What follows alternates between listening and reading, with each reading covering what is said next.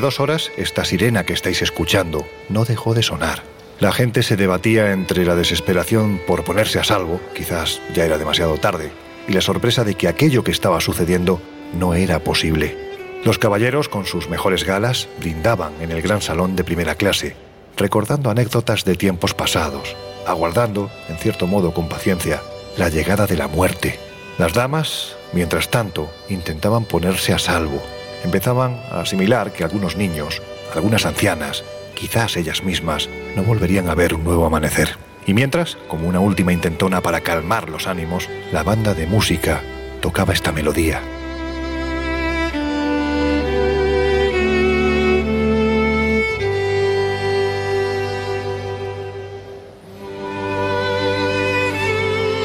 Aquellos músicos veteranos con lágrimas en los ojos y después de tres décadas juntos eran conscientes de que en apenas unos minutos el telón bajaría para siempre.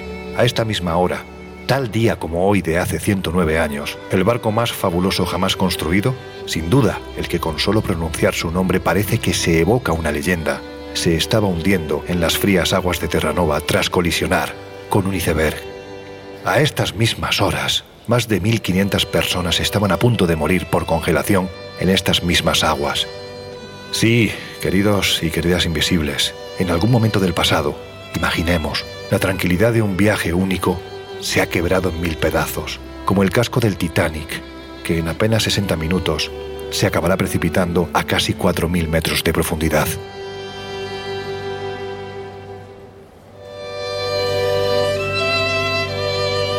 Dejamos a un lado el Titanic y a sus fantasmas porque ya hemos hablado en otras ocasiones de la supuesta conspiración que se produjo alrededor del hundimiento más célebre, esto sí, yo creo que no hay duda ninguna, pues eso, que es el más célebre de todos los tiempos. Pero sí merece la pena recordar que hubo quien a última hora decidió no montar en el barco, precisamente por miedo a que éste se hundiese. Y todo, hay que decirlo, en base a las premoniciones que o bien a través de sueños o bien a través de señales, mucha gente tuvo. Y hablamos de personajes muy importantes dentro de esta historia, ¿verdad, Laura? Sí, claro. Fíjate, el profesor Ian Stevenson se apoyó en testimonios de 19 pasajeros con experiencias extrasensoriales y llegó a la conclusión de que hubo una gran cantidad de personas que tuvieron sueños premonitorios en torno al hundimiento del transatlántico. De hecho, quizás uno de los más llamativos es el caso de Colin McDonald, que este hombre pues tenía eh, el honor de ser el ingeniero de a bordo de la nave y en el último momento rechazó el cargo porque decía que tenía un mal presentimiento cerca del barco y claro, él salvó la vida, pero su sustituto, como te puedes imaginar, pues murió durante el naufragio. Pero bueno, que hay muchísimos más. Pues, pues nada, ahora mismo lo comentamos. Antes, si os parece, abrimos las puertas del Colegio Invisible de hoy. Comenzamos. En los años 60, astrofísicos como Joseph Allen Hynek, asesor de Steven Spielberg en encuentros en la tercera fase, o el francés Jacques Vallée, fundaron un colectivo secreto para investigar las anomalías que se producían en los cielos del planeta. La conclusión a la que llegaron es que la ciencia, en muchos casos, no podía explicar lo que estaba sucediendo. Aquel colectivo fue conocido como el Colegio Invisible.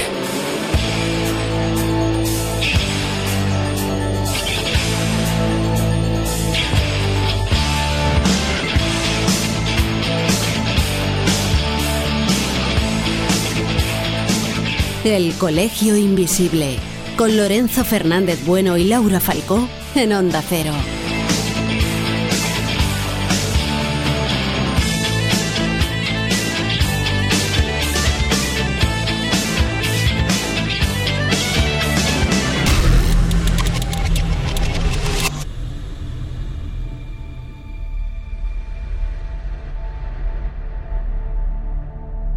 Oye, hay que ver la, maravilla de museo que han hecho en los astilleros de Belfast, que son los mismos en los que se construyó el Titanic. Bueno, pues aquí evidentemente se quiere recordar el mítico barco y la no menos mítica tragedia.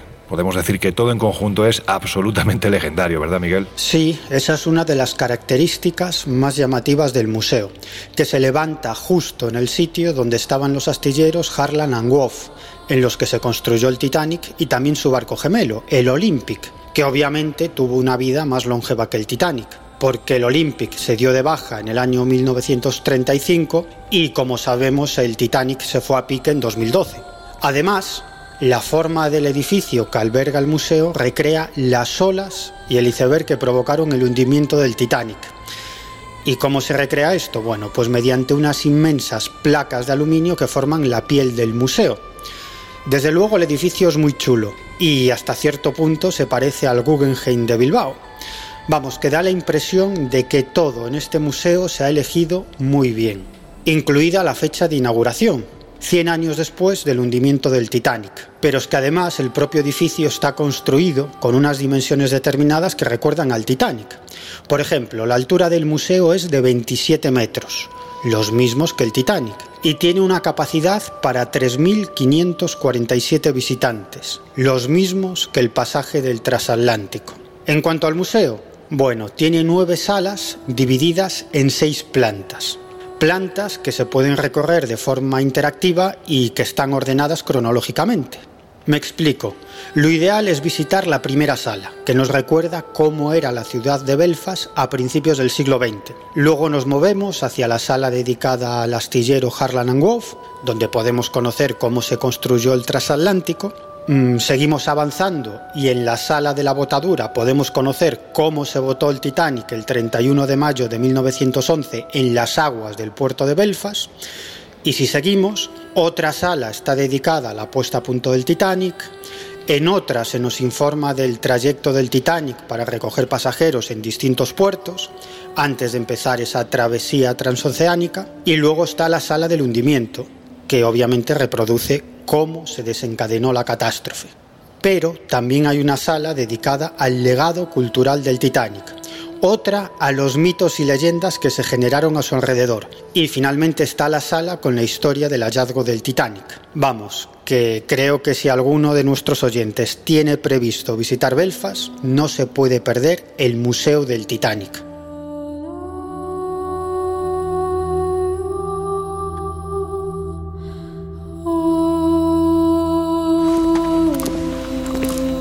Jesús, aunque ya lo hemos comentado en otras ocasiones y puesto que el, asunto de hoy lo vamos a llevar por otro lado, es decir, no os vamos a volver a hablar de lo que ocurrió alrededor del Titanic, sino que vamos a hablar, puesto que hay mucho material de todo lo que tiene que ver con premoniciones de muerte, sí me gustaría, sin embargo, que nos recordaras las premoniciones que quedaron escritas mucho tiempo antes de que el gran barco se fuera a pique. Porque, chicos, no sé yo mm, aquí cuál es ¿Cuál puede ser la explicación? Bueno, quizá la profecía o una de las profecías literarias más famosas relacionadas precisamente con el Titanic es la que tiene que ver con el argumento de la novela Futility, publicada en 1898 y que fue reeditada años más tarde con otro título, como The Wreck of Titan. Fue escrita por el estadounidense Morgan Robertson y, bueno, pues eh, según las interpretaciones vaticina con minuciosa exactitud el dramático y trágico hundimiento del Titanic. Lo hizo si ya hemos dicho que se publica en 1898, lo hizo 14 años antes de que ocurriera. Y es que Robertson, que atribuía muchos de sus relatos a mensajes recibidos desde el más allá, pues relata en esta novela la historia de un buque bautizado como Titán, de dimensiones muy parecidas a las del Titanic, que naufraga en el Atlántico Norte tras colisionar con un casquete de hielo, un día además del mes de abril. En realidad, esta supuesta profecía del Titanic pasó completamente desapercibida en su época.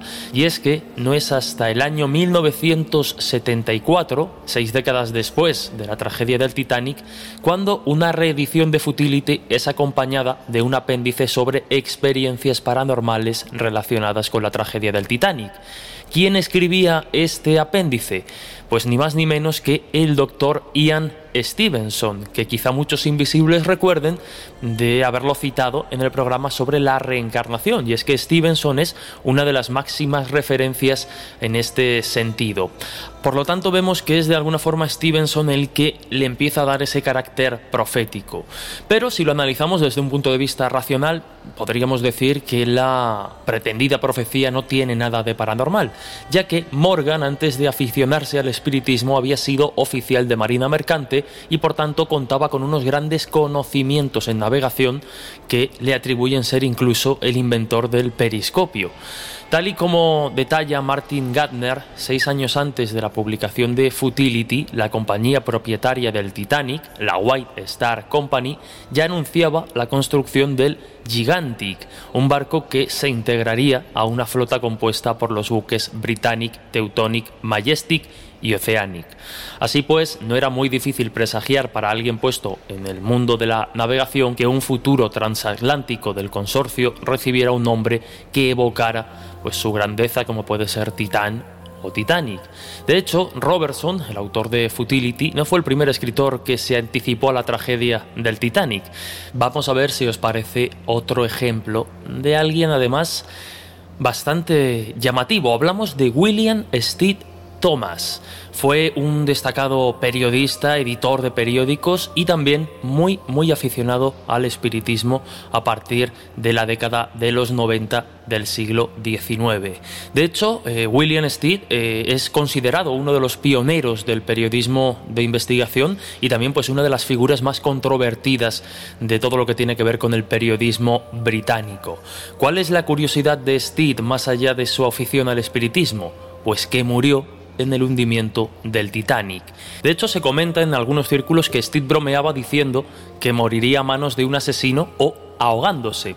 El 22 de marzo de 1886, Steve publica un artículo titulado Cómo el vapor de correo cayó en el Atlántico por un superviviente. Ahí se relata la historia de un marinero británico llamado Thomas que va en un barco de vapor anónimo recién construido y que se embarca en un viaje inaugural a través de los Estados Unidos. Es al partir ese barco cuando Thomas, el marinero que va a bordo, se da cuenta de que la pequeña cantidad de botes salvavidas del barco no es suficiente para salvar a todos los pasajeros y a la tripulación en caso de una tragedia, en caso de un accidente. Nadie lo toma en serio y un par de días después el crucero golpea contra otro velero y en el caos que, sigue a la colisión, pues los pasajeros y la tripulación se dan efectivamente cuenta de que el barco no está equipado con suficientes botes salvavidas.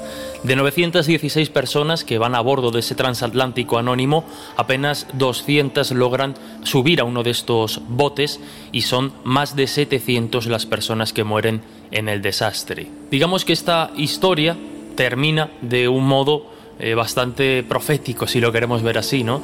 Porque eh, termina con un comentario que dice esto es exactamente lo que podría ocurrir y tendrá lugar si los barcos de línea no llevan suficientes botes. Y seis años después, ya en 1892, eh, William Stead publica otra historia en el Review of Reviews, la historia ficticia en este caso de un accidente que involucraba directamente a un buque de la White Star Line lo decíamos, la misma compañía naviera que construye el Titanic años después. El título de esta historia es Del viejo al nuevo mundo y aquí los supervivientes de un barco, el Majestic, que aquí sí que colisiona con un iceberg, son recogidos en el Atlántico Norte por un buque que pasaba por allí oportunamente. Sí que vemos aquí más coincidencias con ese Titanic, con ese accidente de Titanic en el que William Thomas Stead encontró pues el final de su vida en ese viaje inaugural del Titanic. Sobre todo, y este seguro que es un dato que desconoces para que veas que no todo alrededor de este suceso es mera casualidad, bueno, pues hay que decir que por aquel entonces el Majestic era un barco que existía y ¿sabes quién era su capitán? Pues ni más ni menos que Edward Smith, el primer y último capitán del Titanic.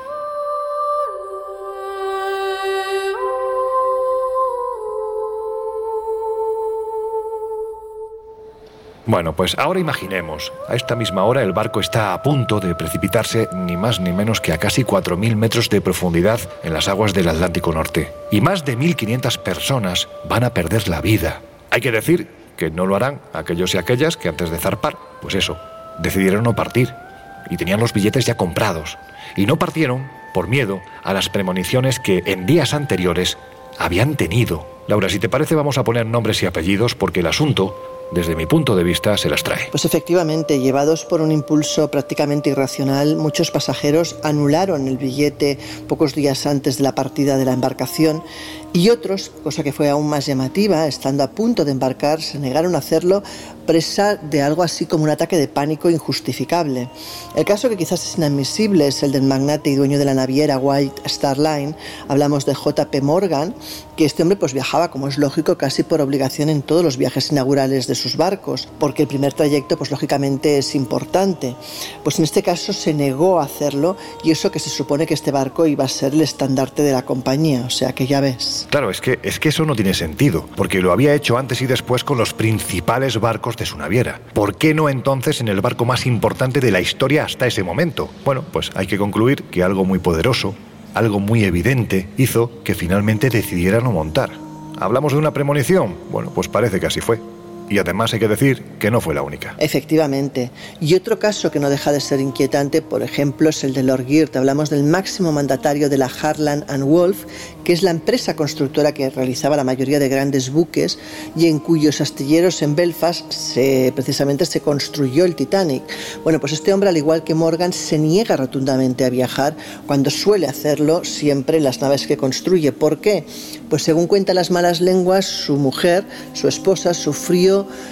eh, un episodio de pesadillas, una muy mala noche, días antes de embarcar en el Titanic, y en esas visiones pues dice que eh, vio que el viaje no iba a acabar bien, con lo cual decidieron no, no, asistir. Pero hay más casos, por ejemplo, tenemos el del matrimonio eh, Van der Bright, este matrimonio millonario con sus mayordomos, sus amas de llave, pues iban a viajar en el Titanic. Bueno, pues el servicio sube al barco, empieza a condicionar los camarotes de primera clase, a dejar las maletas y los baúles, pero el matrimonio nunca embarca, porque diez minutos antes de que el barco zarpe deciden renunciar a los billetes, perder el importe y largarse, y ni tan siquiera avisar a, a lo que era su personal. ¿Por qué? Pues no se sabe, seguramente también un mal presagio. Pero tenemos más casos, por ejemplo el del empresario J. Conan Middleton, que aseguró a la Society of Psychical Research que había soñado con la tragedia del barco días antes de que precisamente este zarpara. ¿no? Él dijo que trató de anular su pasaje, que de entrada no pudo, pero que unos días antes, eh, antes de que el barco zarpara de Southampton, le avisaron de que, bueno, de que podía anular porque seguramente tendrían otros compradores. El caso es que anuló ese viaje y salvó la vida, lógicamente. Nadie puede explicar estos impulsos injustificados de parte del pasaje, y menos con un barco que se supone que era la quinta maravilla, vamos, que, tenía una seguridad como ningún otro y que además pues eh, parecía absolutamente inundible, ¿no?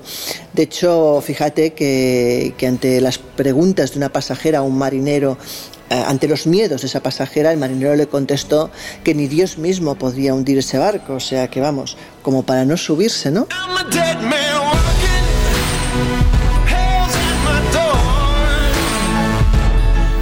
Invisible. El periodismo de misterio ya está aquí, en Onda Cero.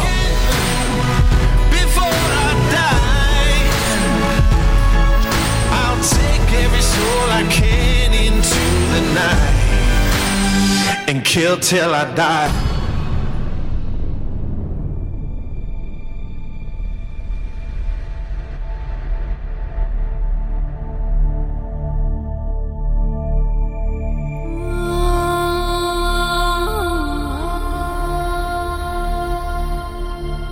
Oye Jesús, yo no sé si por sus cualidades de premonición o simplemente porque esta mujer estaba protegida por un batallón de ángeles, pero hay que decir que la historia de Violet Jessup es para no pasarla por alto. Porque hay quien incluso habló, en su caso, de gafe.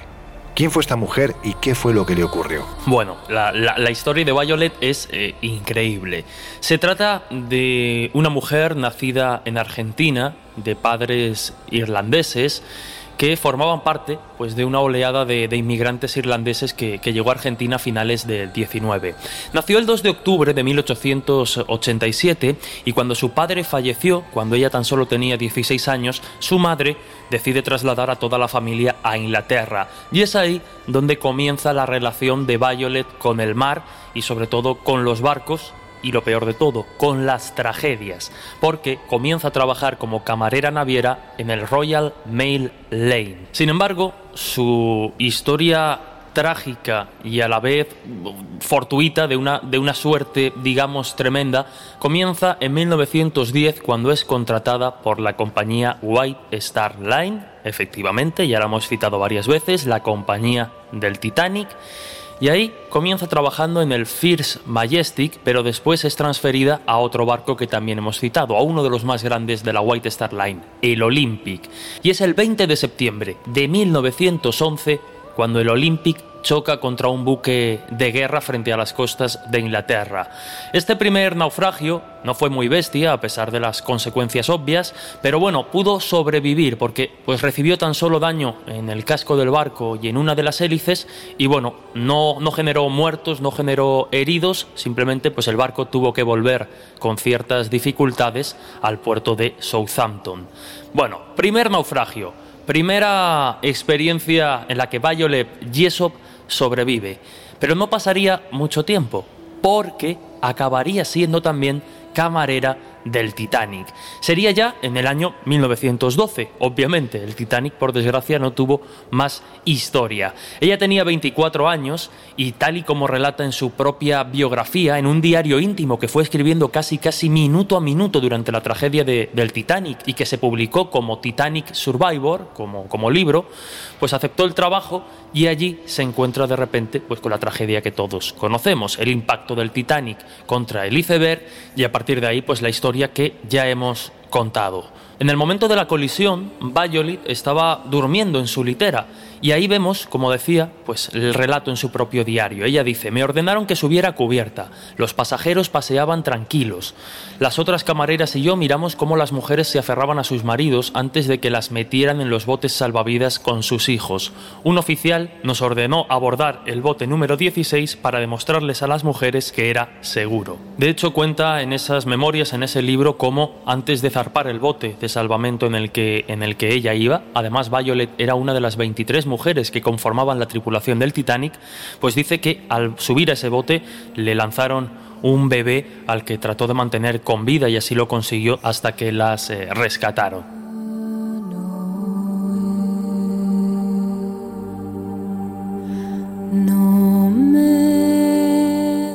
Bueno, pues por si fuera poco, aún le quedaba otro barco y además de la misma compañía. Sinceramente, si yo fuera directivo de la White Star Line, me plantearía si esta persona debería de volver a montar o de volver a trabajar conmigo, ¿no? Porque realmente da la sensación de que barco en el que se montaba mm, bueno, era una superviviente, eso no hay duda ninguna, pero el resto se iban a pique. Bueno, pues no es para menos, porque ya hemos comentado el desastre del Olympic, el desastre del Titanic, al que también sobrevivió Violet, pero nos falta otro barco, el Britannic. Tras el accidente del Titanic, Violet regresa a Inglaterra y dos años después, a finales de julio de 1914, con el estallido de la Primera Guerra Mundial, pues obviamente diferentes países, entre ellos Reino Unido, movilizaron todos sus recursos al servicio de, la guerra. Y aquí entra en juego pues el transatlántico Britannic un barco que fue convertido por exigencias del momento en un buque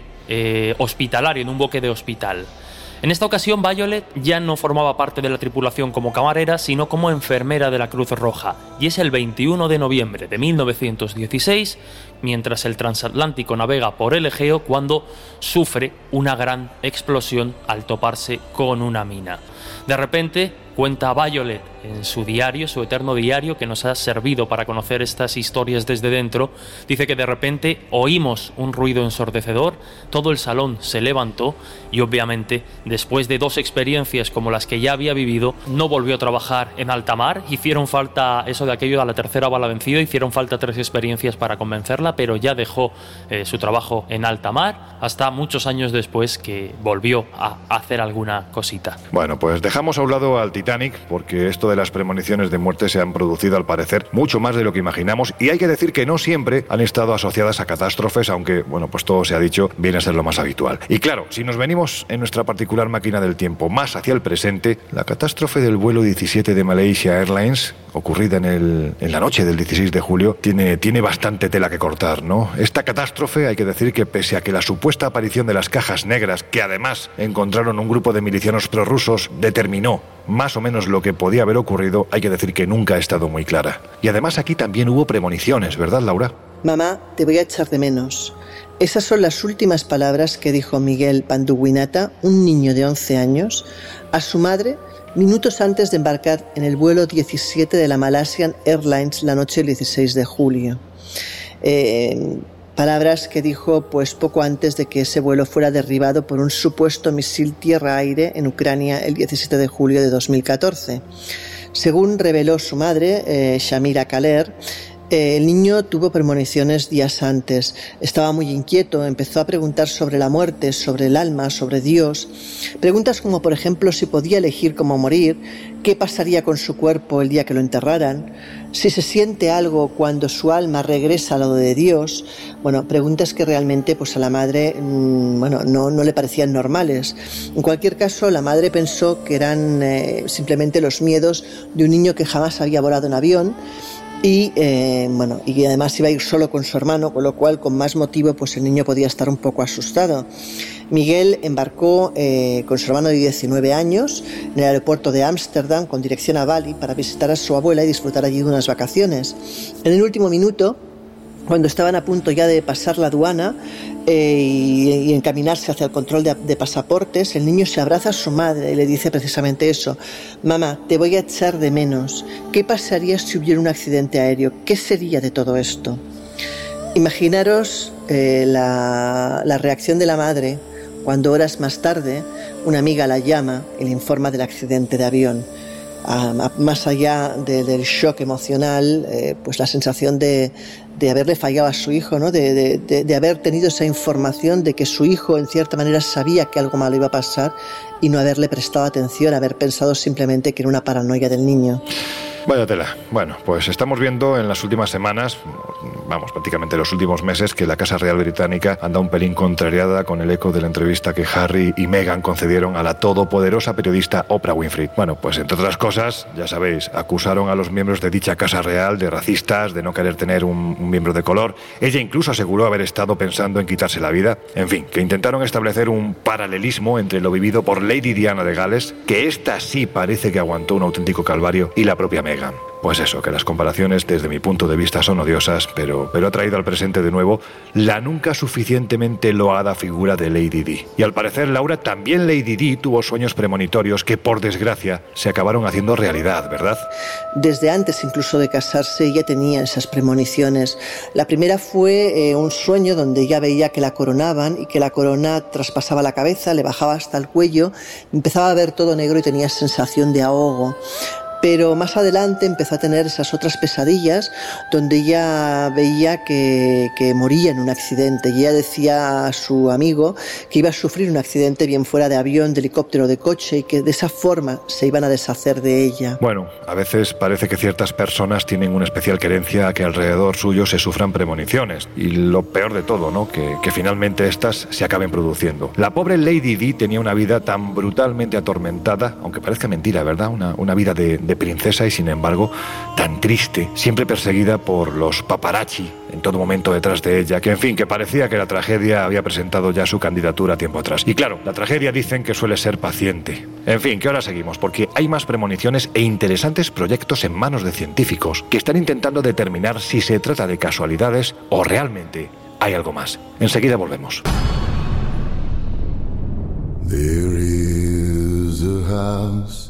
In charming town they call the rising sun.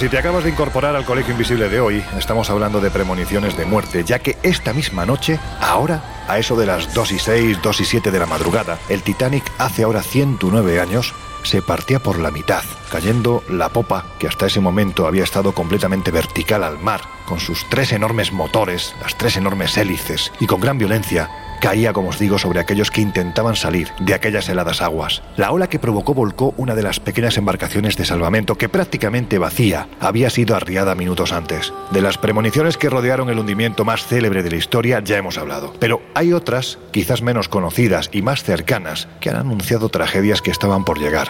La del futbolista Jesús Castro, hermano del enorme futbolista del Sporting y del Barça, Enrique Castro Quini, es una de esas que por desgracia no acabaron bien. Pues así es, Jesús Castro, portero del Sporting de Gijón, durante 18 jornadas eh, predijo su muerte. Cuentan que les gustaba mucho a ella su familia ir a la playa de Amió, situada en Cantabria, pero que ya la primera vez que fueron a esa playa, su mujer, que paseó junto con su propia hermana, tuvo ya un malfario con el lugar. Se cruzaron por lo visto con una mujer de allí, de la zona, que las miró de una manera que, a las dos les pareció como un malfario con respecto al lugar, pero bueno, eso se quedó ahí, fue una anécdota. Tiempo después, otro día que estaban en la playa, eh, se meten todos al agua y curiosamente eh, Jesús mm, se queda dormido en la arena, cosa que es muy, poco habitual porque por lo que contaba su mujer, él era muy nervioso, muy activo y era muy raro que se quedara tumbado, normalmente siempre estaba en el agua o jugando con los, con los chavales. El caso es que de repente se despierta y está muy nervioso, muy alterado y dice que se quiere ir.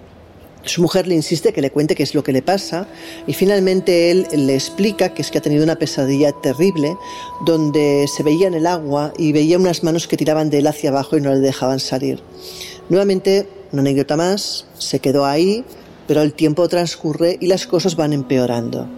Una semana más tarde está en la playa nuevamente con la familia, el agua estaba un poco revuelta y de pronto hay un niño eh, que está con una tabla y que no logra salir del agua. El caso es que Jesús se mete para ayudar al niño, junto con dos turistas hacen cadena y logran rescatar al niño, pero al salir del agua él le dice a su mujer, eh, temblando y además muy inquieto, que, que, el mar tiene mucha fuerza, que este mar es muy traidor y muy poco previsible y que eh, además cuando el agua está revuelta es preferible no meterse. Bueno, esto nos lleva al día de la tragedia, que es el 26 de julio de 1993. Unos días antes de esta fecha, ellos tienen que volver de la playa por un fallecimiento de la suegra del hermano de Jesús. Hablamos precisamente de la suegra de Enrique Castro Quini. El caso es que en ese momento el hijo de la pareja no le apetece volverse de la playa, se ve obligado a hacerlo, pero curiosamente, cuando acaba el entierro y deciden volver nuevamente a la playa, es ese mismo hijo pequeño que en un ataque casi de pánico le dice que no quiere volver, que tiene miedo y que tiene una extraña premonición. Nadie le hace caso, la familia regresa a la playa y ese mismo día, bueno, eh, al llegar, deciden pues irse a bañar. El caso es que el mar estaba ligeramente revuelto y Jesús se pone por lo visto a jugar con los niños al fútbol. Al cabo de un rato regresa hasta donde estaba su mujer y le dice que le acompaña al agua. El caso es que la mujer le da pereza, no le hace caso, se queda tumbada. Él se va al agua y al cabo de muy pocos minutos viene su hijo Jesús muy alterado avisándole que su padre no puede salir del agua. El caso es que según ella relata, ella se acerca a la orilla y ve literalmente a su marido ahogándose y ve cómo se lo traga el agua tal y como él había perdicho.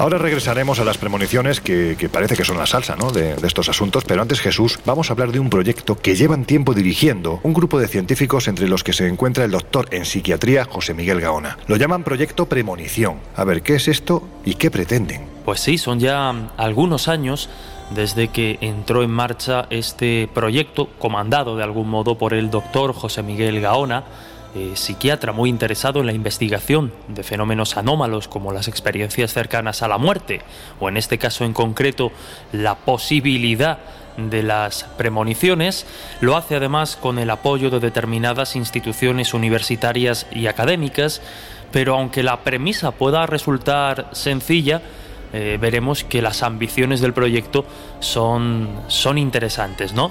Estamos hablando del proyecto de Premonition, que además pues tiene una página web que los oyentes, los invisibles pueden consultar y si lo consideran utilizar, de premonition.com, T-H-E, premonitions.com, de Premonitions, y bueno, pues ahí digamos que de forma anónima salvaguardando los datos y la privacidad de quienes decidan participar, es una web abierta a todo el mundo para que las personas que lo consideren, que en un momento pues hayan recibido lo que ellos consideran un presagio, una premonición de algo que va a suceder, puedan dejar registrada su premonición por escrito, cuantos más detalles se den, obviamente mejor, nos ayuda mejor al análisis y al estudio eh, de cara a este proyecto y dejar la fecha en la que sucedió para después, si lo que supuestamente han visto sucede en el futuro,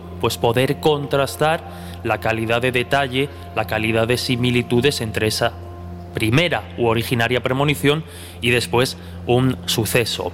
Algunos ejemplos que se han dado, ¿no? que pueden ser significativos, comentados por el doctor Gaona, serían pues, una premonición de una persona anónima que dijo que, que había visto que Putin iba a ser víctima de un atentado terrorista que iba a intentar apuñalarlo. Y aunque esto no sucedió, sí que es cierto que días después de esta visión eh, saltaba una noticia en la que bueno pues una manifestante había ido a un museo de cera a intentar apuñalar de forma simbólica la figura, la representación de Putin. Es curioso este intento eh, de propuesta internacional para realizar un estudio a nivel mundial sobre, sobre, sobre, premoniciones. En la página se presenta de este modo, porque dice que The Premonitions es un estudio científico a nivel mundial sobre el fenómeno de la premonición, en el que cualquier persona puede introducir sus predicciones y en base a ellas se realiza un profundo análisis estadístico.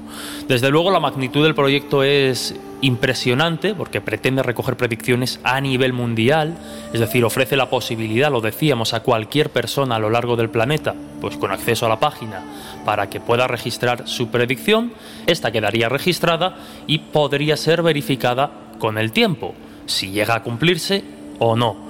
En su formato, pues nos recuerda, por ejemplo, a algunos proyectos que ya hemos comentado en el Colegio Invisible, como el proyecto Conciencia Global, aunque bueno, existen algunas eh, diferencias en cuanto al diseño y a la lógica que subyace al propio experimento. Claro, ahora yo creo que lo interesante es saber a qué conclusiones han llegado bueno, pues con los datos que han recopilado hasta el momento. Bueno, mm, como mm, comprenderéis, las conclusiones, dado que esto lleva pues funcionando cuatro o cinco años aproximadamente, eh, todavía no están muy claras, pero sí que hay algo que llama muchísimo la atención. Y es que, eh, en base a la estadística, podríamos decir que más del 90% de las predicciones o premoniciones registradas en ese proyecto de Premonitions tienen que ver con tragedias, con catástrofes, con sentimientos negativos. Nos encontramos, por ejemplo, el terrorismo o los actos terroristas como las premoniciones que más llegan a esta web, seguidas, por ejemplo, de accidentes aéreos o catástrofes. Es muy llamativo porque nos refleja también un poco eh, que este tipo de, percepciones van relacionadas siempre con peligros, a modos de advertencia, es decir, no es tan fácil eh, recopilar experiencias de premoniciones positivas, de que algo bueno vaya a pasar. Insisto, de todas esas premoniciones recogidas a lo largo de estos años, sí que es cierto que se han podido eh, analizar o confirmar de alguna forma algunas eh, cuestiones. Y desde luego es interesante estar pendiente para ver si existe de alguna forma pues esa capacidad de anticiparse a determinados sucesos.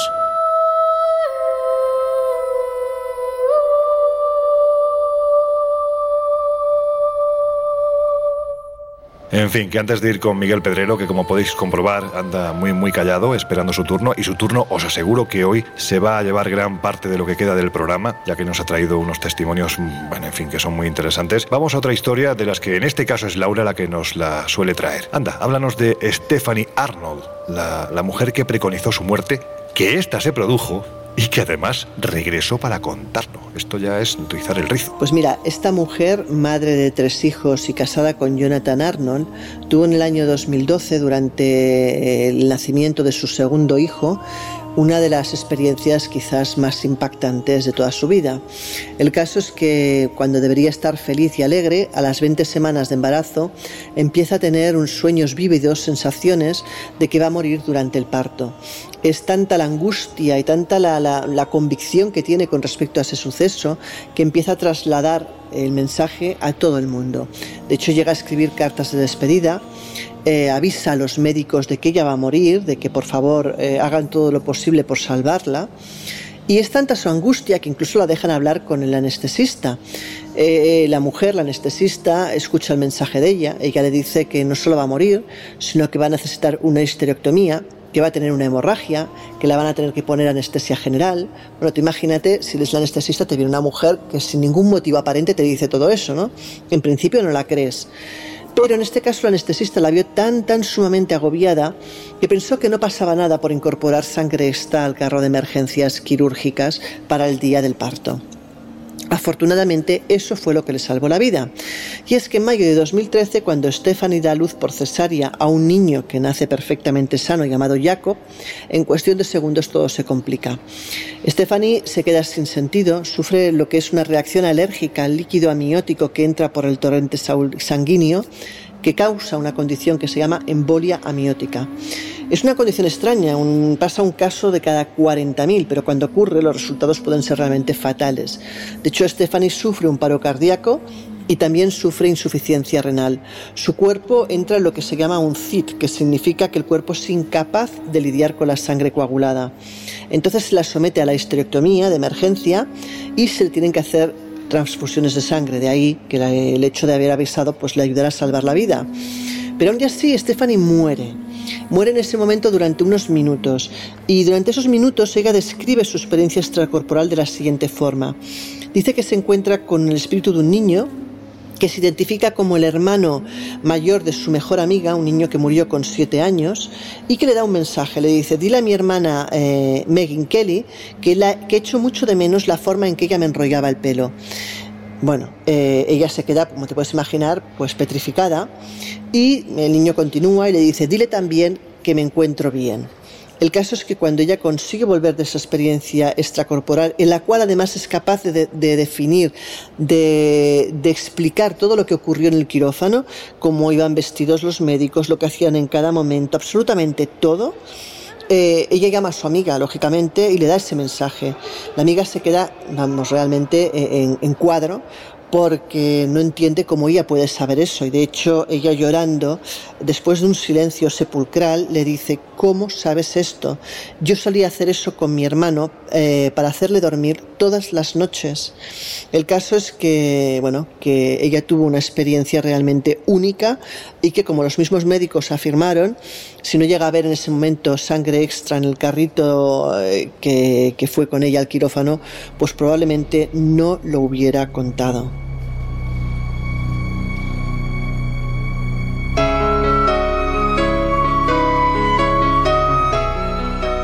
Bueno, pues ahora sí ha llegado el momento del gran Miguel Pedrero y sobre todo de sus testimonios. Y no, no es el título de, su último disco, pero antes, si os parece, os dejamos con una de nuestras esenciales. Enseguida regresamos.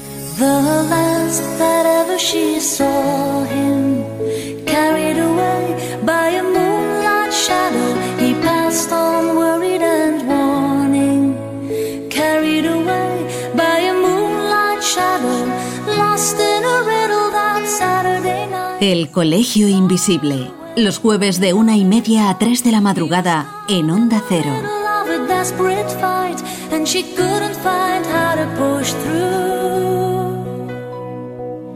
The trees that whisper in the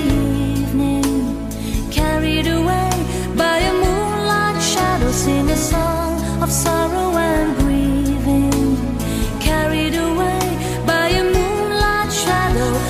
All she saw was a silhouette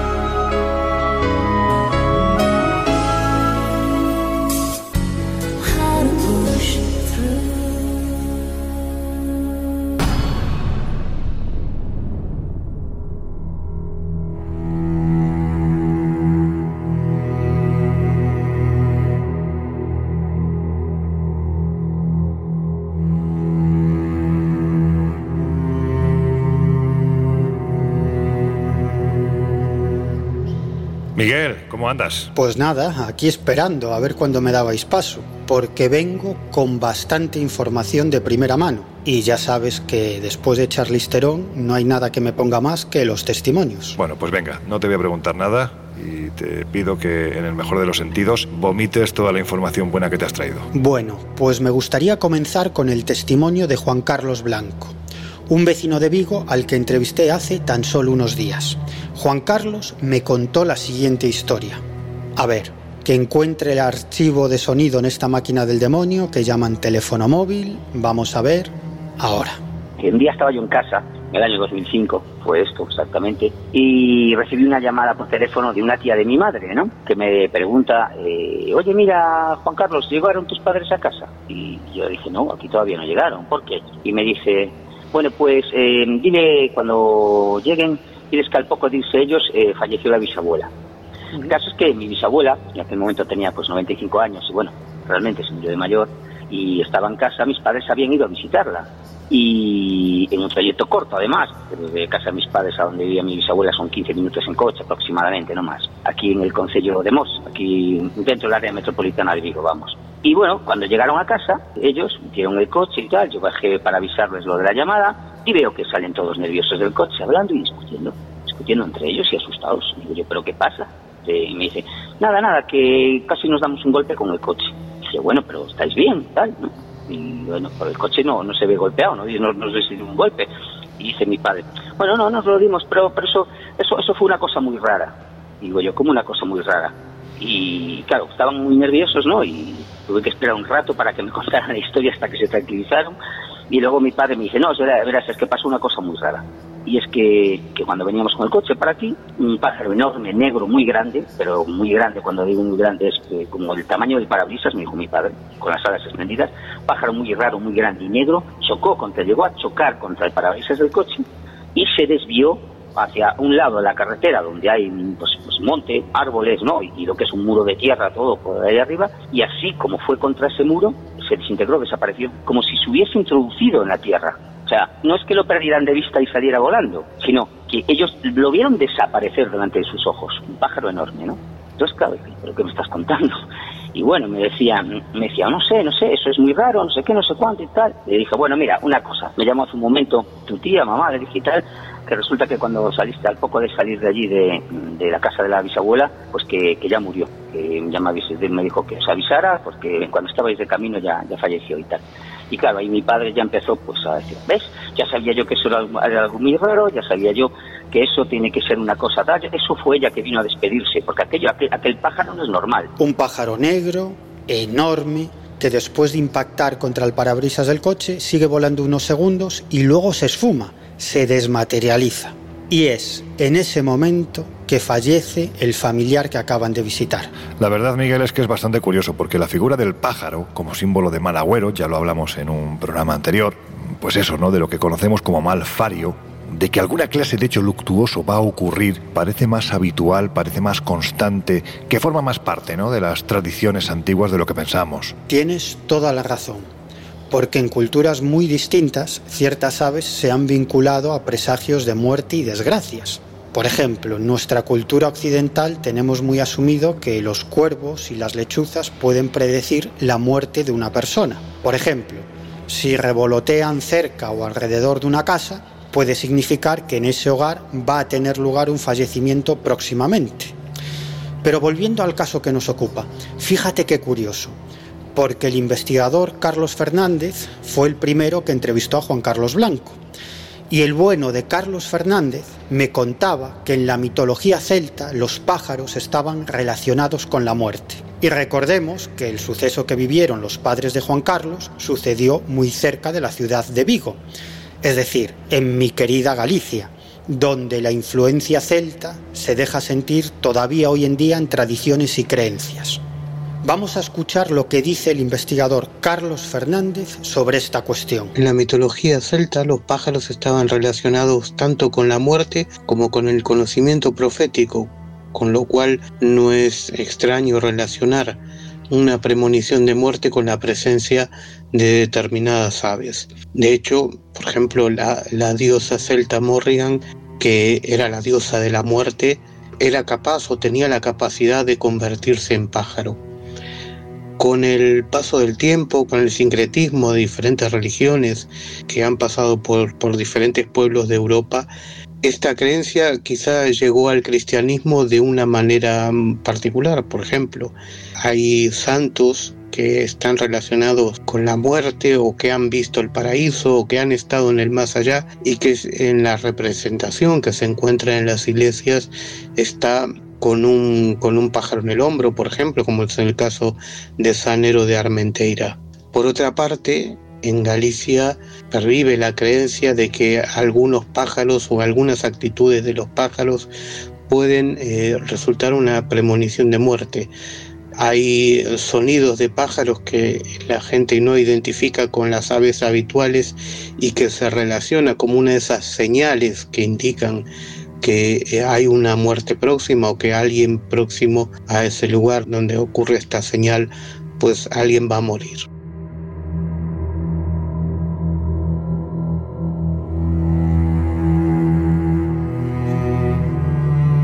Y Carlos Fernández también me contó uno de esos casos de premoniciones de muerte vinculados con pájaros que pudo investigar en su momento. Una vecina de un pueblo de Galicia me contó que ya hace algunos años, eh, una tarde cualquiera, estaba pues, haciendo sus cosas tranquilamente y un pájaro insistentemente golpeaba contra la ventana, volaba y chocaba contra el cristal insistentemente.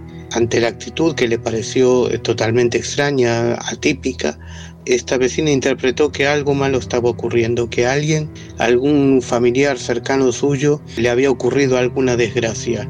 Y la noticia, la mala noticia, se confirmó poco después cuando recibió la llamada advirtiéndole o informándole que eh, uno de sus hijos, que vivía a 600 kilómetros de distancia, pues había tenido una muerte trágica en un incendio de una gasolinera. Obviamente la señora interpretó este, esta señal del pájaro con la muerte trágica de su hijo. Oye Miguel, ¿y de qué explicación o explicaciones podemos echar mano para justificar estas premoniciones de muerte? Hablamos de fenómenos externos a los testigos, es decir, algo que, bueno, pues en cierto modo avisa de que va a suceder una catástrofe, o las premoniciones de muerte, quizás, como todas las premoniciones, están generadas por la propia mente de los testigos. Esto te lo pregunto porque da la sensación de que la mente de ciertas personas, en, en momentos muy puntuales, parece que pueden percibir ni más ni menos que la muerte de sus seres queridos, ¿no? Ya me gustaría conocer la respuesta. Pero lo que sí tengo claro es que existen ciertas personas con una sensibilidad especial. Personas que a lo largo de su vida no protagonizan una sola premonición de muerte, sino unas cuantas. Y este es el caso de la madre de nuestro informante, de Juan Carlos Blanco. Porque la experiencia del pájaro negro no fue la única premonición de muerte que vivió esta mujer. Una noche así yo creo que era de invierno porque hacía, hacía algo de viento, hacía algo de aire, pues pasó una cosa rara. Yo me, yo me levanto por la mañana y veo, escucho a mi padre y a mi madre en la cocina cuando iba a desayunar. Escucho a mi padre riéndose y a mi madre cabreada, se enfadada. Enfadada porque se estaba riendo de ella, ¿no? Y entonces le digo yo, ¿qué pasa y tal? Y me dice, me dice mi padre, oye, ¿tú esta noche escuchaste que alguien llamase a la puerta? Y digo yo, ¿a la puerta? No, yo no escuché nada. Y me dice, madre, ¿no escuchaste llamar a la puerta? Varias veces. Y yo, mamá, ¿a qué hora sería eso? Y no sé, creo que me dijo sobre las 5 de la mañana o algo así, ¿no? Digo yo, no, mamá, yo no escuché nada, sé que hacía algo de viento, a lo mejor fue el viento, no sé qué. ¿Qué viento, qué viento? Si llamaron a la puerta y, llamaron, y llamaban por tu padre. Y yo, ¿cómo? Y claro, me contó, mira, yo estaba en cama, ellos estaban dormidos, ¿no? Y entonces escuchó llamar a la puerta, a golpear, una puerta una puerta de madera, una casa, ¿no? Y escuchaba que golpeaba, pum, bum, bum, bum, y que llamaban por el nombre de mi padre, ¿no? Y claro, dijo, bueno, debe ser algo, pasó algo, algo malo, ¿no? Se levantó y le dijo, además dijo mi padre, mía, que están llamando a la puerta, voy a ver quién es y tal, porque a estas horas, y salió y tal, y abrió la puerta y no había nadie. Total, que cerró la puerta y se volvió a meter en cama. En cuanto se mete en cama, apaga la luz, vuelve a escuchar, bum, bum, bum, bum, bum, y claro, se vuelve a levantar y le decía a mi padre, oye, que están llamando, y yo no veo a nadie. Y mi padre le hizo mi caso. Y sí, y así, ¿no? Pues así varias veces, ¿no? Entonces, madre, madre quedó un poco mosca y tal, pero por la mañana, cuando estaban allí, pues eso, discutiendo mi madre con mi padre por lo que había pasado, entonces llaman al timbre y salgo yo y aparece mi tío, el hermano de mi padre, y me dice, oye, Juan Carlos, mira, tantos padres, y mira, dile que el abuelo murió esta noche. Y digo yo, ¿cómo? Que el abuelo murió esta noche y tal. Le dio un infarto, no sé qué, no sé cuánto y tal. Y claro, se me dio por preguntarle, ¿y a qué hora murió ahora, temprano y tal? Me dijo, no, no, a las 4 o 5 de la mañana. Cuando yo se lo digo a mis padres, mi padre alucinó, claro. Porque mi madre estaba convencida por la voz, pues escuchó la voz que llamaba, y mi, mi madre decía, era tu padre el que estaba llamando. O sea, le decía a mi padre, oye, que era tu padre el que estaba llamando. Y a mí me dijo, era tu abuelo. Yo escuché a tu abuelo llamar por tu padre. Cuando golpeaba la puerta, pues, decía su nombre. Eh, ella escuchó cómo llamaba a mi padre y, y por la voz dedujo que era mi abuelo. O sea, lo reconoció, pero cuando llegaba allí no había nadie.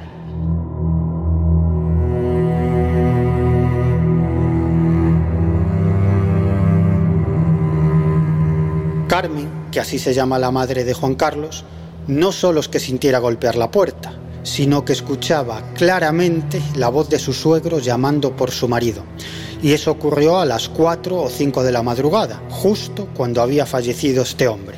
Pero es que Carmen vivió más experiencias de este tipo, y una de las que más le impactó sucedió muchos años atrás. Cuando era niña, yo creo que tenía, no sé, 8 o 9 años, estaba en su habitación, era, por la mañana temprano y tal, estaba haciendo la habitación, ¿no? Deshaciendo la cama y limpiando la habitación, ¿no? Eh, entonces, por la ventana podía ver a lo lejos, que está más o menos pues en línea recta, como, no sé, 100 metros, ¿eh? O no más, estaba la casa de sus tíos, ¿no? Y de sus primos, ¿no? Se ven perfectamente porque entre una casa y otra hay campos, no hay obstáculos, ¿no? Bueno, pues mi madre lo que vio fue como una especie de, de luces muy bonitas, uno, un grupito de luces, ¿eh? Muy bonitas, iban como así, eh, haciendo como culebreando, digamos, ¿no? por el aire, vio como esas lucecitas se fueron hacia arriba, hacia la casa, llegaron a la ventana de la habitación de su primo Baristo, se pusieron así en círculo, todas dice que brillaban, que eran muy bonitas, que era una cosa preciosa. Incluso llamó a mi abuela, llamó a su madre para decirme, mamá, mira lo que está pasando allí, ve, mira allí, aquello que está en la habitación de Baristo. Mi abuela creo que no vio, no vio nada, ¿eh? Y claro, me decía, no ves allí unas luces allí en la habitación de Baristo, no sé qué y tal. El caso es que, pues nada, de allí a unas horas eh, reciben la noticia de que Baristo acababa de, había muerto ahogado esa misma mañana en una playa aquí, a la salida de Vigo, en Redondela. Habían parado, se iban de excursión en autobús y pararon ahí en Redondela para coger a alguna gente y como pararon allí en la playa, pues eh, algunos cogieron y se fueron a dar un chapuzón a la playa y, y murió ahogado. Pues eso, que la hora eh, en la que sucedió eso coincide cuando mi madre vio lo de esa- esas luces tan extrañas que vio.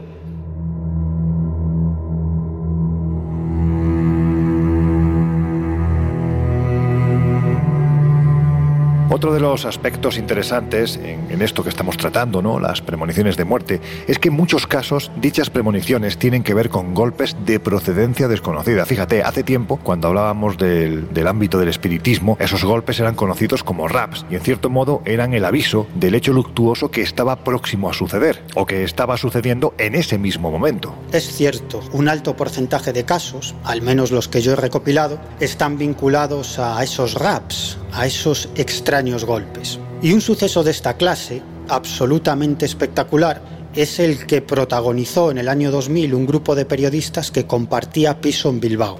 Uno de los protagonistas de este caso es mi buen amigo Jesús Blanco, que recordaba así el hecho. Vamos a situarnos en el año 2000. Eh, yo me encontraba en Bilbao eh, para realizar un máster de periodismo, el máster de periodismo del Grupo Correo para el que había sido seleccionado.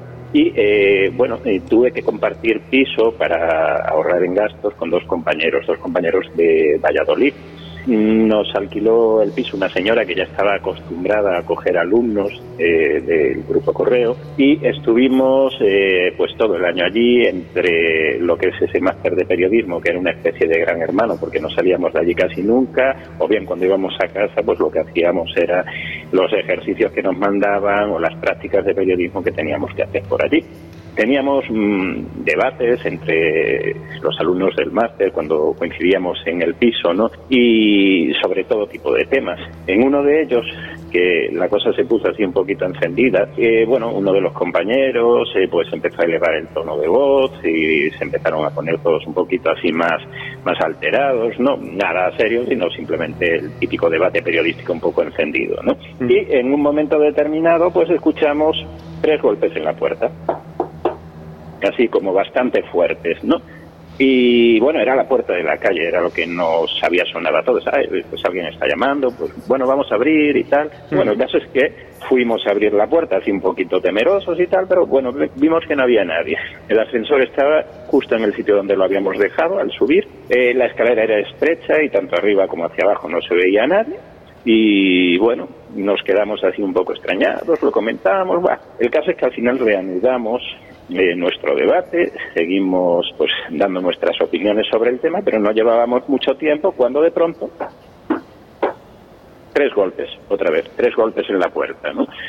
Y bueno, ahí pues nos preocupamos ya un poco, digo, a ver qué pasa aquí. Eh, bien, eh, volvimos a ir hasta la puerta de entrada porque era donde sonaban, no sonaban ni en, ni en el techo, ni en la ventana, ni en la mesa, ni nada, sonaban en la puerta de entrada.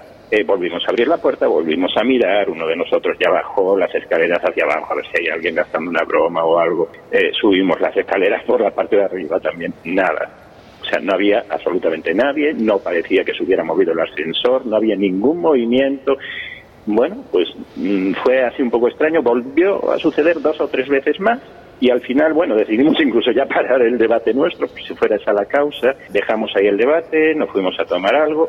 A la mañana siguiente, cuando nos levantamos, nos chocó que había una esquela de defunción en la puerta de entrada del edificio.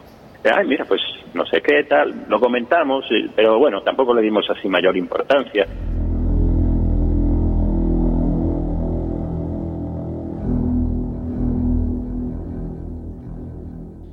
La esquela de defunción en la puerta de entrada del edificio significaba que un vecino había fallecido la noche anterior. Claro, aquello les llamó la atención y les hizo pensar, pero tampoco le quisieron dar más vueltas al asunto. Hasta que semanas después pasa lo siguiente. Pasó algún tiempo, pasaron algunas semanas y en la segunda ocasión en la que ocurrió algo parecido, yo me encontraba solo en el piso.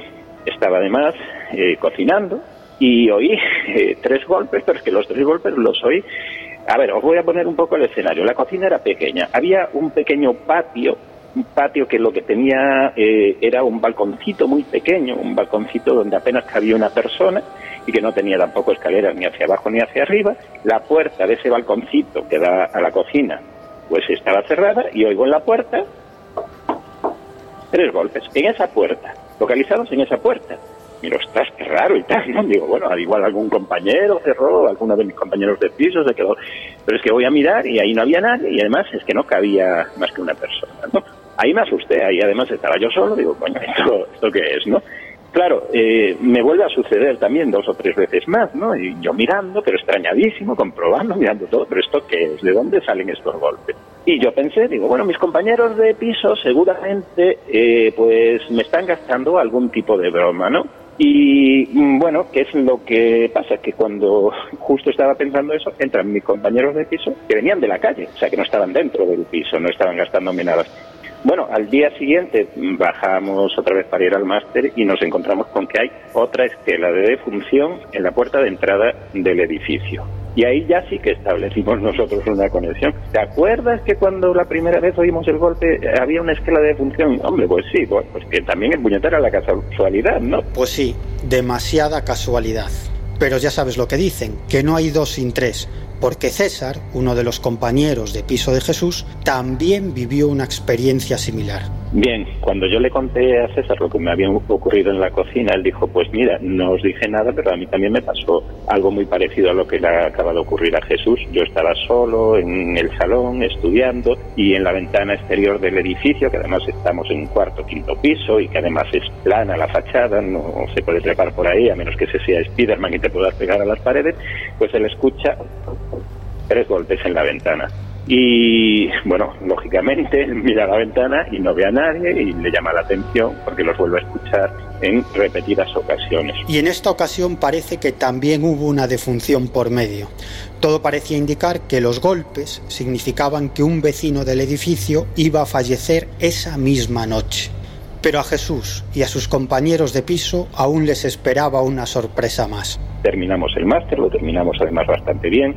Estábamos eh, ya despidiéndonos de las dueñas del piso que se habían portado muy bien con nosotros, ¿no? una madre y su hija y eh, le comentamos la anécdota como algo curioso, algo divertido que nos había ocurrido, bueno, divertido entre comillas, porque también nos había en su momento preocupado un poco. Y ella, eh, pues así un poquito como entre risas y tal, dice, bueno, pues no os lo había contado, pero en el piso este, antes de alquilároslo a vosotros, hubo un estudiante que se ahorcó y nos quedamos fríos.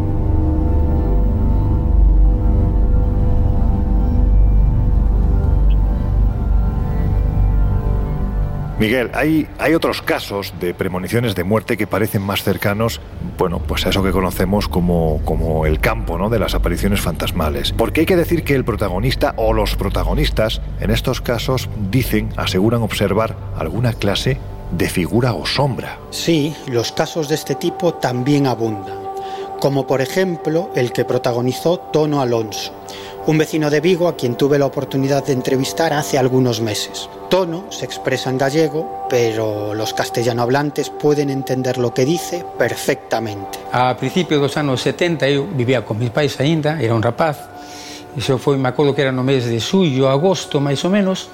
Estaba dormindo e de repente desperto. E mi despertador eran as 6 da mañán. Me acordo que eran as 6 menos 3 minutos, máis ou menos. Cando eu son bastante dormilón, eu sempre me, me levantaba máis tarde, pero despertei de repente, non sei por que despertei. En ese momento, cando desperto, vexo que entra pola porta como unha luz, unha luz extraña, unha luz rara, unha luz como amarela, un color amarelo, así en forma de, de, de rayos. Me incorporo na cama, entón vexo a ver por onde viña a luz. En ese momento miro pa cociña porque a miña habitación daba un comedor e pois do comedor estaba a cociña enfrente. Entón me incorporo e ves unha, unha sombra, unha, unha silueta dun home moi alto, o sea, un, bueno, non sei se era un home ou muller, pero era unha silueta moi alta. Entón eu pensei se, se maior había sido mi pai, que se había levantado para preparar o desayuno. Entón, nese momento, salto da cama e chamo, papá, E nese momento a sombra se desplaza por unha esquina da cociña. Me levanto, vou á cociña e non había nadie. Pero o que sí había era un cheiro un cheiro así como a pólvora queimada, un cheiro rarísimo. Entón, claro, eu fui unha habitación do, do meus pais, desperto o meu pai o pobre, e lle conto, e papá, me pasou isto. Entón, eu, o meu pai me dixo, oh, posiblemente pois estaba soñando, estaba soñando. Non, non, non, non estaba soñando. Entón, o meu pai se levantou comigo, foi á cociña, non había nadie, pero e tamén notou o cheiro que había no aire, un cheiro. E entón me preguntou se había queimado algo.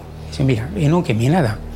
Se miren esa sombra, me desperté, miren esta, esa, extraña luz que entraba por la porta da habitación, e vin esta, esta silueta, esta sombra, e o cheiro este, que non sei, un cheiro a queimado. Entón, meu pai quedou extrañado, e bueno, quedou así a cosa,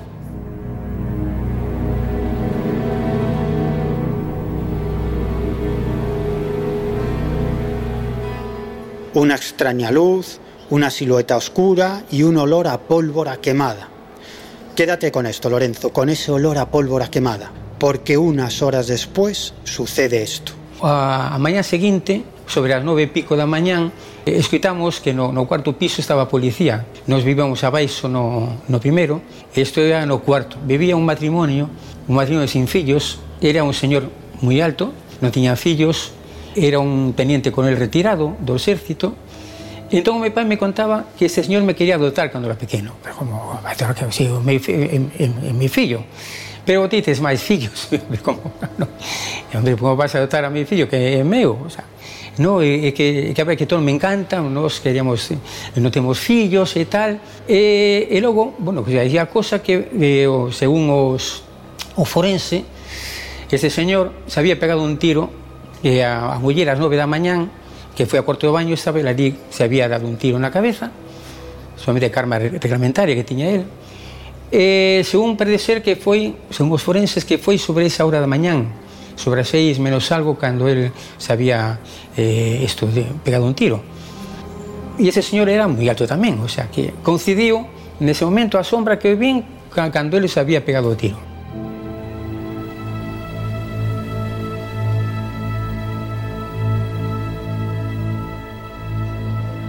No deja de ser llamativo que Tono observara esa silueta negra a las seis menos algunos minutos de la mañana y a esa misma hora su vecino se hubiera pegado un tiro. Y luego está ese olor a pólvora quemada. Es como si ese hombre quisiera despedirse de Tono, a quien tenía mucho cariño. En fin, creo que ya vale de testimonios. Por hoy son suficientes, ¿no te parece? En fin, que después de este fantástico repaso a algunos de los casos más potentes que Miguel ha podido recabar y, de esta nueva lección, la verdad, de cómo se ha de poner en práctica el género del reportaje en su estado más puro, Miguel, yo sé que no te gusta que te lo digan, pero es que ya no quedan reporteros como tú. A ver si en cierto modo consigues crear escuela porque sois tremendamente necesarios para sacar informaciones valga la redundancia, tremendamente válidas de estos temas que si no, acabarán desapareciendo con el testigo. Dicho esto, que os dejamos nuevamente con una de nuestras esenciales y enseguida volvemos. Jolene, Jolene. Oh. Historias así solo ocurren en el Colegio Invisible.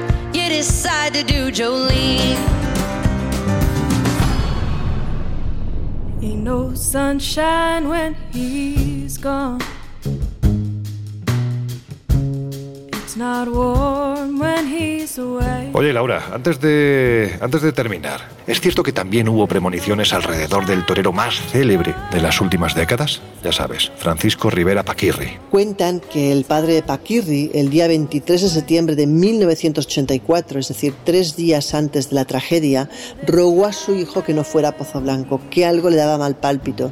Sin embargo, Paquirri no hizo caso porque estaba interesado, lógicamente, en cobrar los dos millones de pesetas que le daban por torear en esa plaza.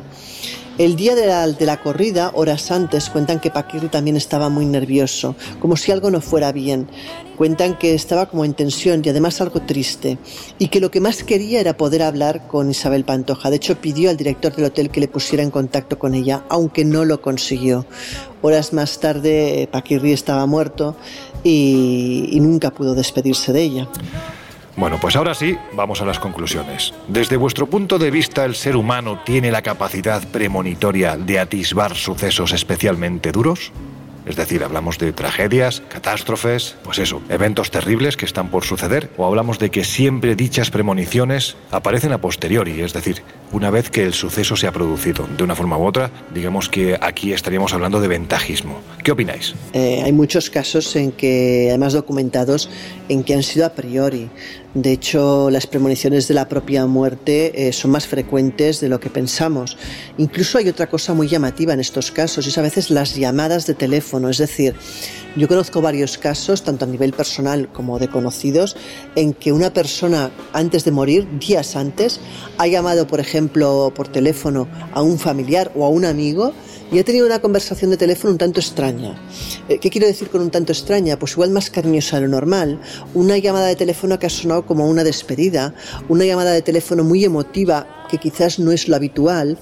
Y cuando esa persona lógicamente ha fallecido, el familiar se queda con esa sensación de que realmente aquello fue como una especie de despedida, ¿no? Bueno, yo reconozco que el tema de las premoniciones, quizá no a gran escala, quizá no relacionadas tanto con grandes tragedias o grandes catástrofes, sí que me llama la atención y bueno, la parapsicología y la psicología de algún modo pues han realizado estudios estadísticos que muestran que en algunas ocasiones sí que somos capaces de adelantar determinados sucesos. Insisto, no de forma no en forma de profecía o en forma de visión ultra mega clara, pero sí determinados sucesos.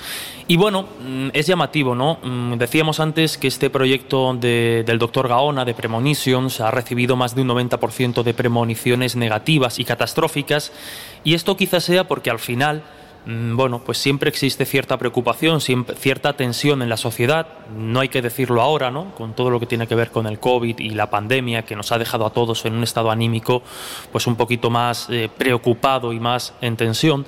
Y si nos damos cuenta y analizamos ya no solo las premoniciones, sino las grandes profecías de las que ya hemos hablado en el colegio, veremos que al final, cuando este tipo de visiones está relacionado con catástrofes, pues aéreas de terrorismo, eh, problemas eh, climáticos, accidentes, asesinatos de grandes personalidades, bueno, es un poco como de alguna forma tirar la moneda y ver si lo podemos encontrar. Por desgracia estamos expuestos ¿no?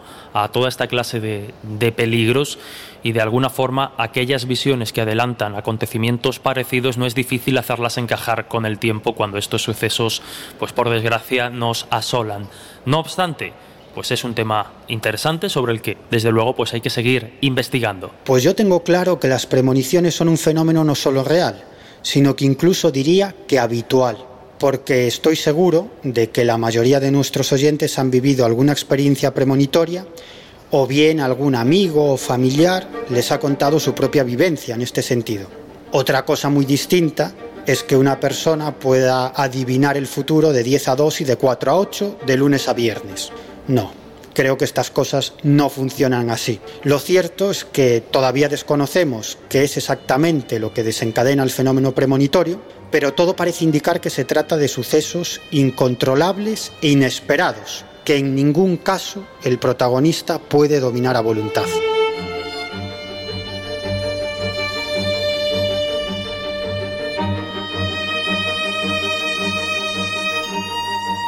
Bueno, pues nada, antes de cerrar las puertas del Colegio Invisible de hoy, ya sabéis que eh, podéis encontrarnos en la revista Año Cero Enigmas, en vuestro kiosco de toda la vida y también en las plataformas digitales. Y este mes, entre otras muchas cosas, Miguel, venga, adelántanos qué es lo que contamos. Pues este mes, en año cero, llevamos a portada un tema que hacía mucho tiempo que no tocábamos. Lo titulamos El ritual del fuego templario, la ceremonia más secreta de la Orden del Temple. El caso es que buceando en antiguos documentos y siguiendo la pista de tradiciones orales, nuestro colaborador Manuel Fernández ha reconstruido esta ceremonia, que por cierto solo practicaba una élite dentro de la orden y que era conocida como bautismo de fuego. En definitiva, esta ceremonia sería la prueba de que los dirigentes del temple habían accedido a profundos conocimientos místicos y esotéricos.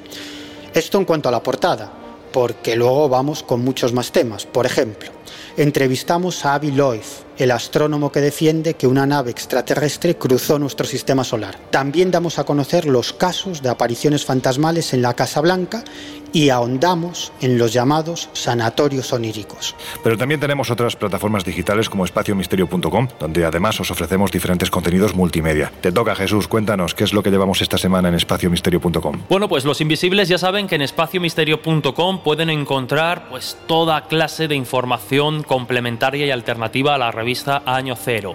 Entrevistas con los divulgadores, investigadores y personajes más importantes del panorama del misterio, tanto en texto como en vídeo en nuestro canal de YouTube Espacio Misterio. Pueden encontrar también cantidad de reportajes y cantidad de noticias que desde luego pues les van a hacer ver la actualidad y el mundo de forma diferente.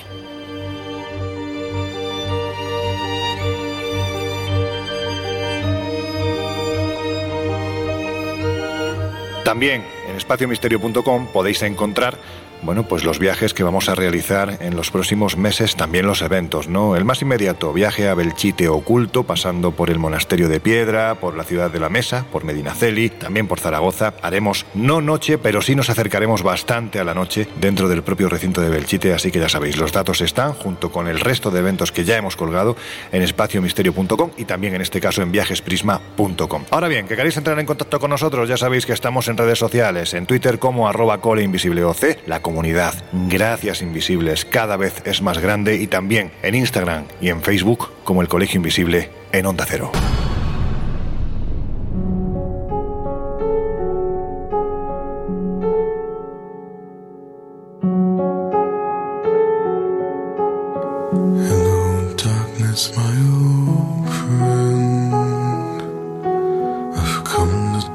with you. Pues ahora sí ha llegado el momento de la, de la despedida. La verdad es que a estas horas, ya casi las 3 de la mañana, cuando faltaban unos pocos minutos para alcanzar las 3, el barco ya se había hundido. Gran parte de la llanura marítima, porque hay que decir que, que ese día el mar estaba en total calma, se había quedado en silencio.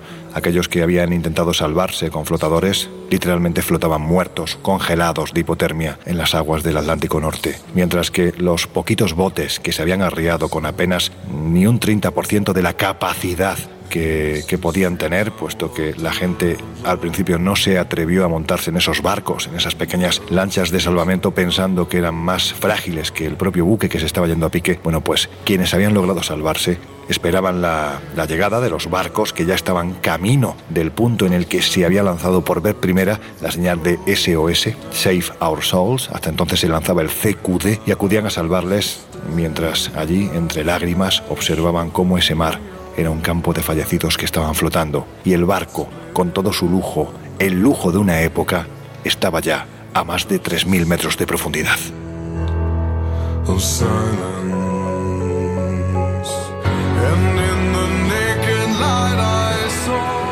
Venga, que nos vamos ya, que si no, empiezo a hablar y no paro. Laura Falcó, dentro de siete días un poquito más. Nos oímos. Bueno, nos vemos en una semana, chicos. Chao. Miguel Pedrero, un espectáculo, tío. Perdona que te lo diga así, pero es que eres un auténtico espectáculo. Fantásticos los cortes, fantásticos los testimonios y, en fin, esperamos a que la semana que viene pues traigas unos cuantos más. Un abrazo y nos oímos, amigo. Pues hasta la próxima aventura, chica y chicos. Jesús Ortega, joven escéptico, el que me gana a mí, porque mira que yo intento mantener cierto grado de escepticismo, pero, pero bueno, en este caso me ganas y además lo haces con argumentos que es como tiene que hacerlo un periodista. Que te oímos dentro de siete días. Un placer viajar eh, con vosotros, equipo, como siempre. Hasta la próxima. Y a vosotros, ya sabéis, os dejamos en las fantásticas manos de José Luis Salas, de sus no sonoras y de ese equipo que, madre mía, qué gran equipo tiene José Luis Salas. Nosotros ya cerramos las puertas del Colegio Invisible por hoy y las volvemos a abrir dentro de una semana. Hasta entonces, que seáis muy, muy felices.